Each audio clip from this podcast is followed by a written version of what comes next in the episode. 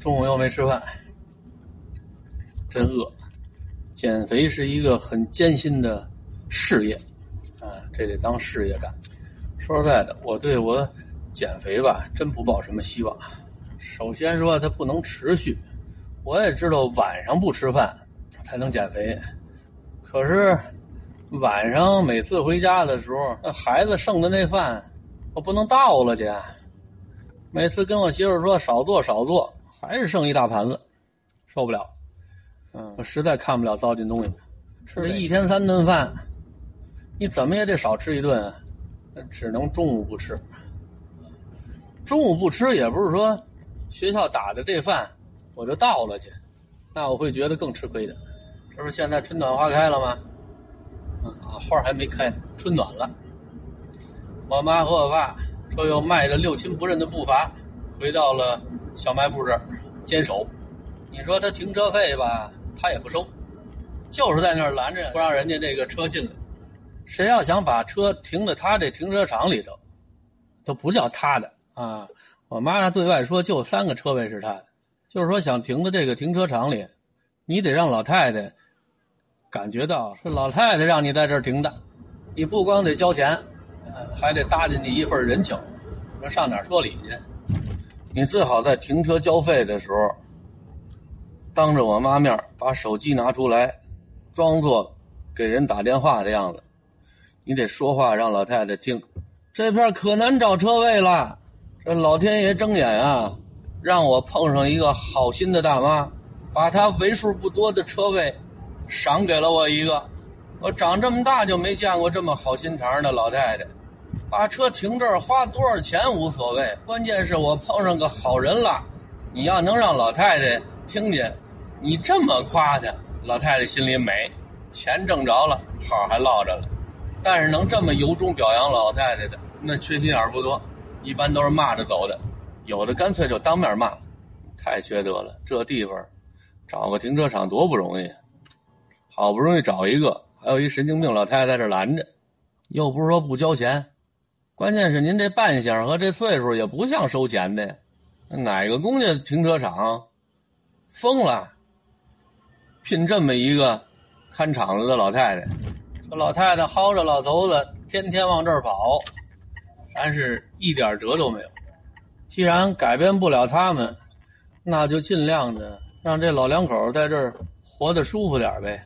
你要由着他们的性子呢，每天中午指不定拿什么东西对付。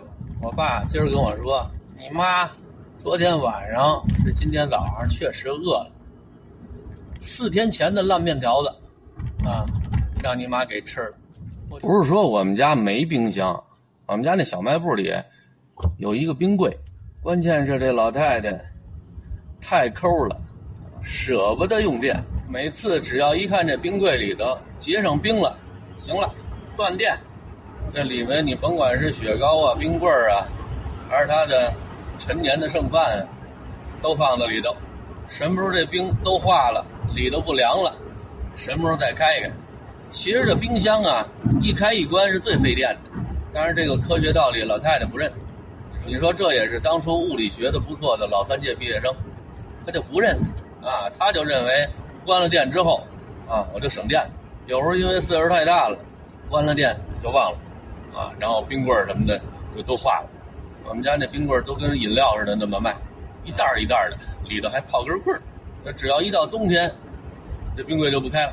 地上的、天下的，这全是冰箱，啊，老天爷给的。我再从自己兜里掏电钱，天打五雷轰。所以一到天冷的时候，我们家大部分的吃食都在室外放啊。你要赶上哪天抽不冷的回温，暖和三两天，完了啊。这该馊的就馊，该臭的就臭，大老太太不在乎啊，搁在煤气罐上，坐一会儿坐开了，啊，我拿开水烫一遍，接着吃。我就琢磨呀，这要是夏天，啊，像我妈这烂面条子也不往冰箱里头放，放四天，这吃完之后会不会魂归故里啊？第二天早上就能看见我妈这魂儿在什刹海上面游荡，她一游荡。能把我已经去世那舅舅和姨，跟那俩魂儿都吓跑了。嗯，本来那点有人游荡，我妈一游荡，估计那二位都得跑。我妈打小吃东西呢，就是不注重质量。虽然我小时候，我爸也经常在家做好吃的，我妈也爱吃，但是如果没有好吃的话，不好吃的，我妈也能对付，啊，什么都能吃，只要你别让我饿着就行。我妈那胃是钢筋铁打的，正好我这些日子减肥，老头老太太每天中午也都在小卖部那儿，干脆中午这顿饭，啊，放在饭盒里。坏了，我这饭盒还没带回来，哎呀！明儿拿什么给带？把中午连米饭带那几个菜一块儿搁在饭盒里头，给老两口拿过去。他们现在这饭量呢有限，也吃不了太多。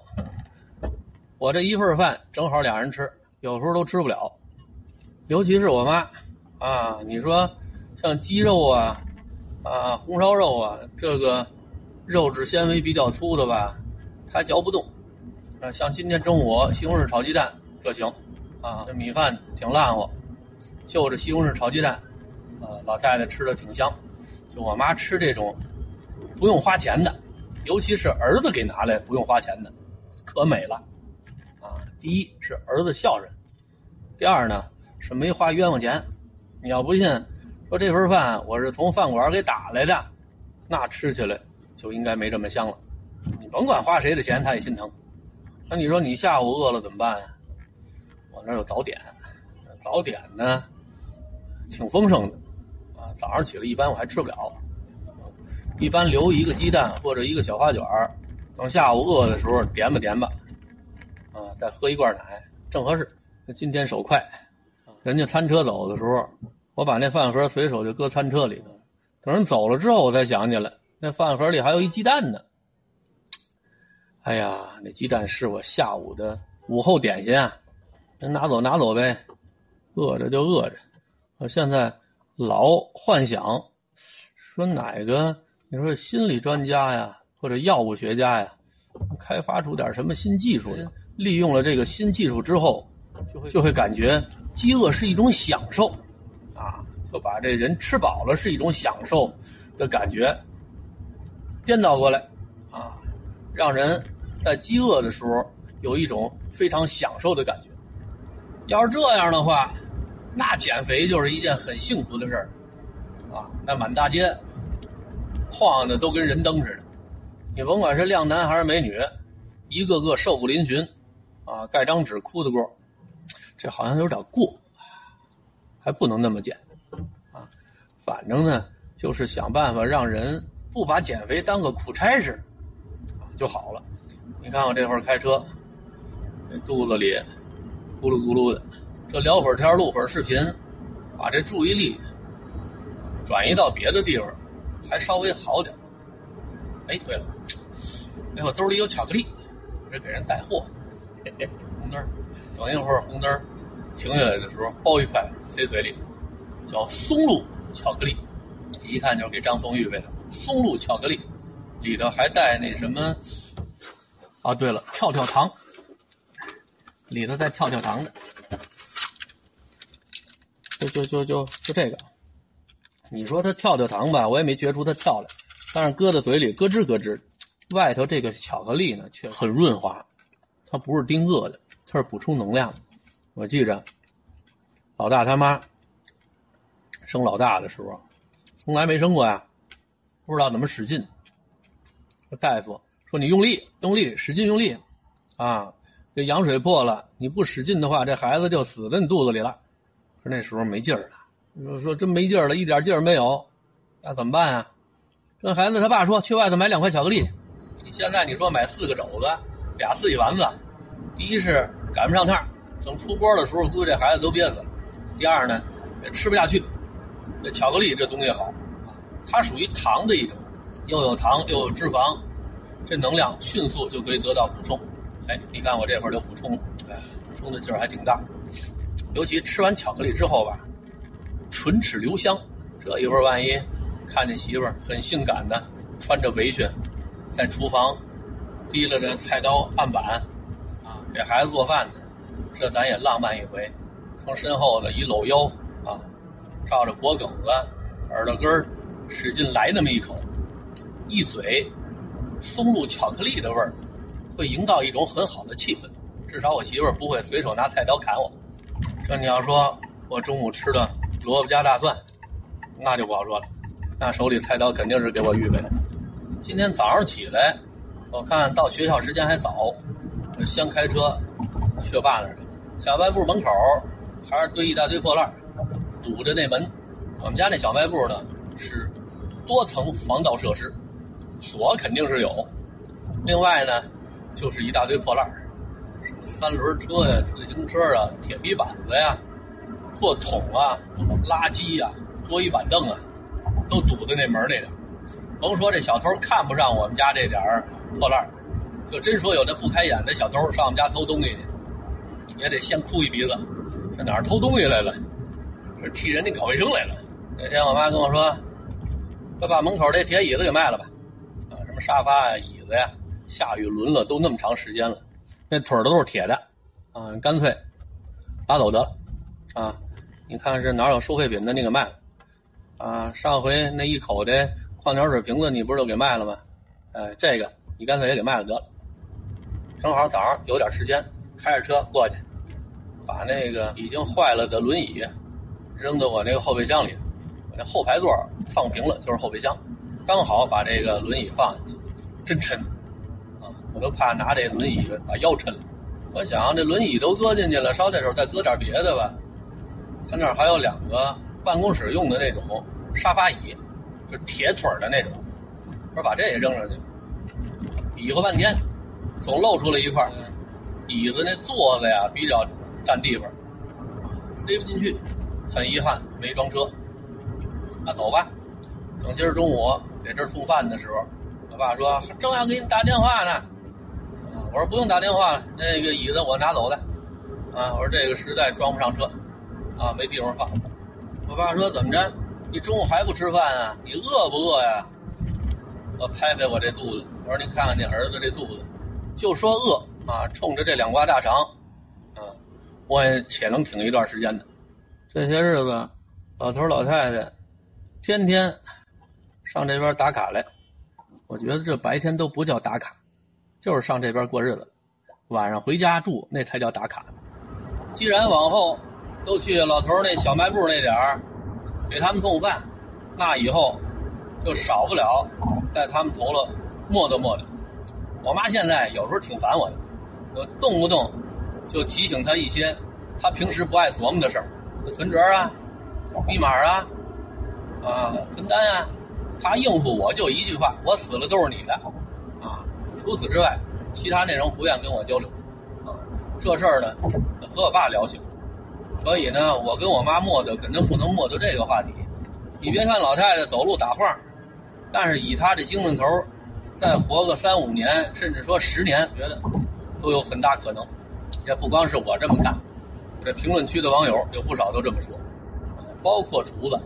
既然老太太能活这么长时间，那咱就废物利用吧。所以这两天我没事儿就跟老太太说：“你不行，让我闺女上这儿做生意来吧。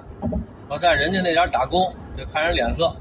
我说虽然你这买卖把账给交了，但是这不是您活着呢吗？只要您活着啊，这地方就没人收走。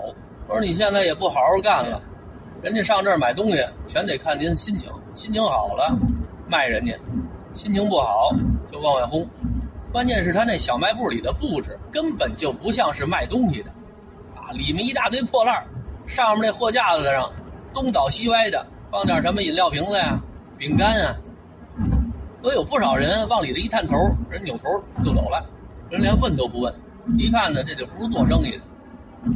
你要不看这小卖部外头，啊，不知道这是咱们伟大的中华人民共和国，你就光看着里头那样子。你说这是俄乌前线乌克兰那个废墟，或者是被美国零元购过，这都有人信。以前他们在这儿规规矩矩做生意的时候吧，啊，那里头你说像贼抢了，特别像。现在那里面的样子吧，都没法这么描述。哪个贼疯了，啊，跑这儿抢来？贼上这儿是奉献爱心给老太太做早厨来的。我说您放着一个旺铺这么扔着。这孩子在外头给人家打工，这有时候需要他们出去发发传单，甭管刮多大风、下多大雪，下他们都得马路边站着去。我说多受罪呀！我妈说是吗？你闺女没跟我说呀？我说不露脸的事儿，谁也不会说的，啊，他不跟你说呢，就不想让你操心。我说你现在做生意脑子也不行了，我说你怎么就不能把这儿腾开，让他上这点儿做买卖了呀？这守着学校，每天下学的时候，这么多家长都在这儿站着，啊，后头又是写字楼，这方圆这一片就没有一个卖东西的，这不是躺在地下打着滚扔钱吗？我说你也可怜可怜这孩子，我说你要愿意在这儿收停车费解闷儿，这里头还有住的地方，你就在这儿住着，有人停车啊，您就冲出去要钱，这小卖部您就甭管了。我说你要舍不得呢，你每个月给他一定额啊，到时候卖多少钱，让孩子给您，剩下的是他的，这不就得了吗？昨天我就跟我妈聊这事儿来，我妈好像心眼有点活动。今天我妈在外头看着收人家停车费，我爸在那吃盒饭，啊，我又跟我爸说这事儿。我爸说这事儿啊，说着好说，就你妈那脾气，什么都得插手。你说不让他管，他就不管了。就天天因为卖东西、收钱，你妈就能和你闺女吵去了。你不信就看着。说实在的，我爸担心的事儿呢，我也考虑过。但凡还有别的路子呢，呃，我也不张嘴。跟他们说这事儿，我就是觉得这块地方让我妈这么祸害，糟践。明明能生财，你非在那儿扔着。我说以后这儿天暖和了，我说把这屋子里这破烂呢都扔出去，啊，归着的像人住的地方，你们就住这儿，啊，孩子呢在这儿做生意，给你们炒个菜啊，做个饭啊，还能照顾你们，啊，说这两全其美的事儿多好，这不就说的我妈那个。一床的破烂上了吗？好，我爸吃完那盒饭，专门把那个好嚼的西红柿炒鸡蛋和米饭，啊，给我妈留下了啊。我妈坐那儿吃，我爸往哪儿坐呢？去旁边那单人床上。那单人床吧，说实在的，根本就没有人坐的地方。把两边的那个铺盖卷啊，啊，包袱皮啊，啊，都扒拉开，刚好够坐进一屁股的，这就坐进去了。啊看着我妈吃饭，我说你这东西就不能给他扔了啊！我爸说：“我扔过，啊，你妈也答应扔了。我前脚扔，你妈后脚看看啊，这个能要，那个能要，又都捡回来了。”我说：“这么办，你们要舍不得扔呢？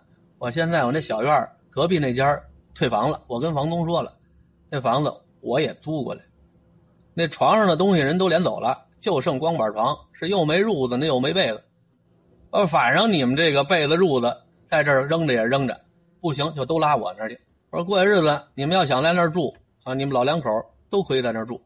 愿意在一块住呢，就俩人在一个院住；不愿意一块住呢，你们就一人住一院，这多好。我爸说你一人租俩院干嘛的？说这万一哪天我和我媳妇吵架，我有个能让自己身心愉悦的地方，啊，我出去住去。我妈在旁边听见，呵，这高兴。啊！你们家一吵架呀，然后马上脑补，哼，一看你没想让你媳妇给轰出来，指不定怎么求着人家才能回家呢。这没辙了，在外头租间房，在他的想象里头，如果能把我们两口子的生活想象的充满了矛盾，啊，恨不得天天打架，没事就闹离婚，我妈才高兴。我说这些东西都拉到那边去，啊，咱也不扔，啊，你还多一个地方放破烂这破烂呢，还能最大限度上能用上，啊！我说就你这些东西，啊，你再给我一间房，我也都能给他占上。这是好几间房的家长。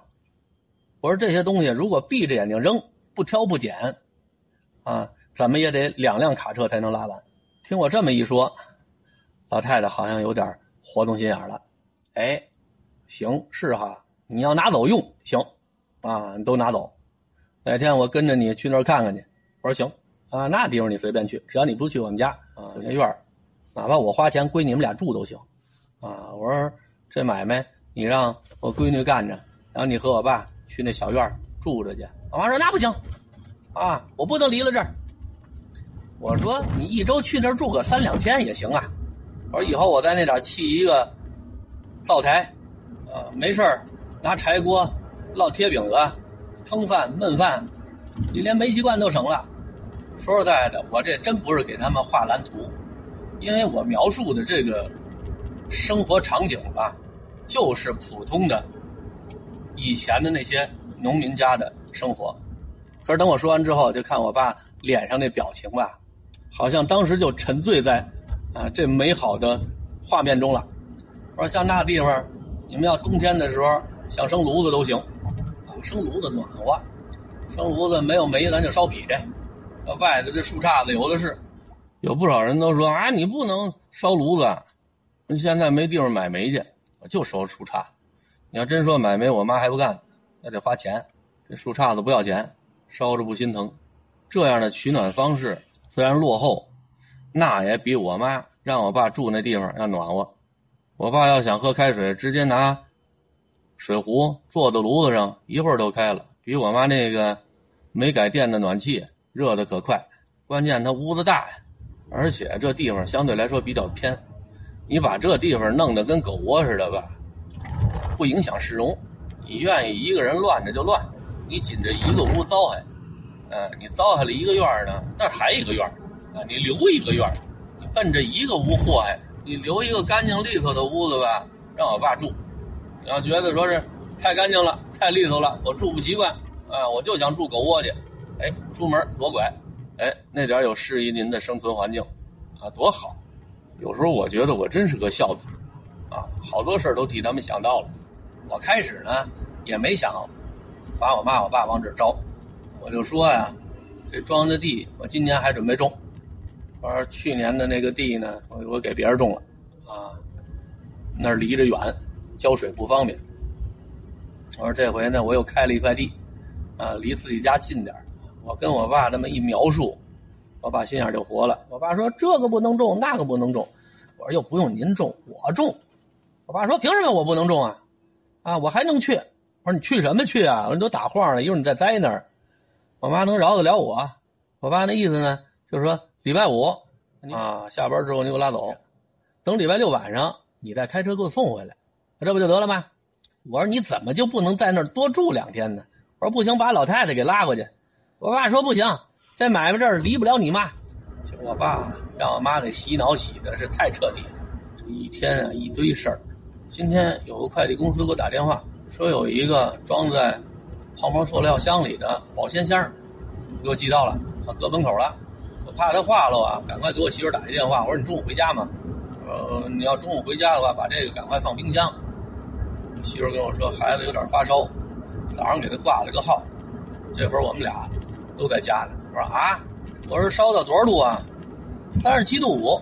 老邢说那还行，烧的不是太厉害。等下午临放学的时候，我看见我媳妇给我发那短信上写的什么，烧到三十九度五。我天，赶快打个电话过去。我媳妇说给孩子验血了，也化验了。首先说不是甲流，也不是什么太重大的疾病。大夫说可能呢，就是这两天有实火，啊，晚上呢又赶了风寒了。我有个习惯，半夜起夜之后，夹着枕头去隔壁小屋睡觉去。这孩子在我旁边睡吧，他老踹我。我在孩子旁边睡的时候呢，时不常的老想着给他盖被子。这我一走，光指着他妈给他盖被子，就差着。有时候他妈睡的也挺死。后来他妈说：“啊，这也是好事儿，说这孩子好久都没有烧到三十九度五了。”啊，说明这孩子免疫力上来。你要说感冒发烧啊，自己靠免疫力能烧到三十九度多，是很大的一个进步。我看我媳妇这么乐观，啊，又带着去医院了，这心里才稍微踏实点那我媳妇也嘱咐我，下班之后赶快往家跑。中午打电话的时候，孩子睡着了，烧到三十九度多，估计孩子也没精神了。他妈说孩子一会儿都离不了我。你下班赶快回来，别在外头耗着。要没这档子事儿呢，这会儿我还去地里，我捧捧地。昨天刚开出一个小三角的新地，等过些日子，呃，天再暖和点就准备种东西了。这孩子一病，慢慢，什么事儿都没孩子要紧。那当然了，前提条件我先得把这个，呃，破轮椅先卖了，把我这车腾出地方。明天我这车再放破凳子，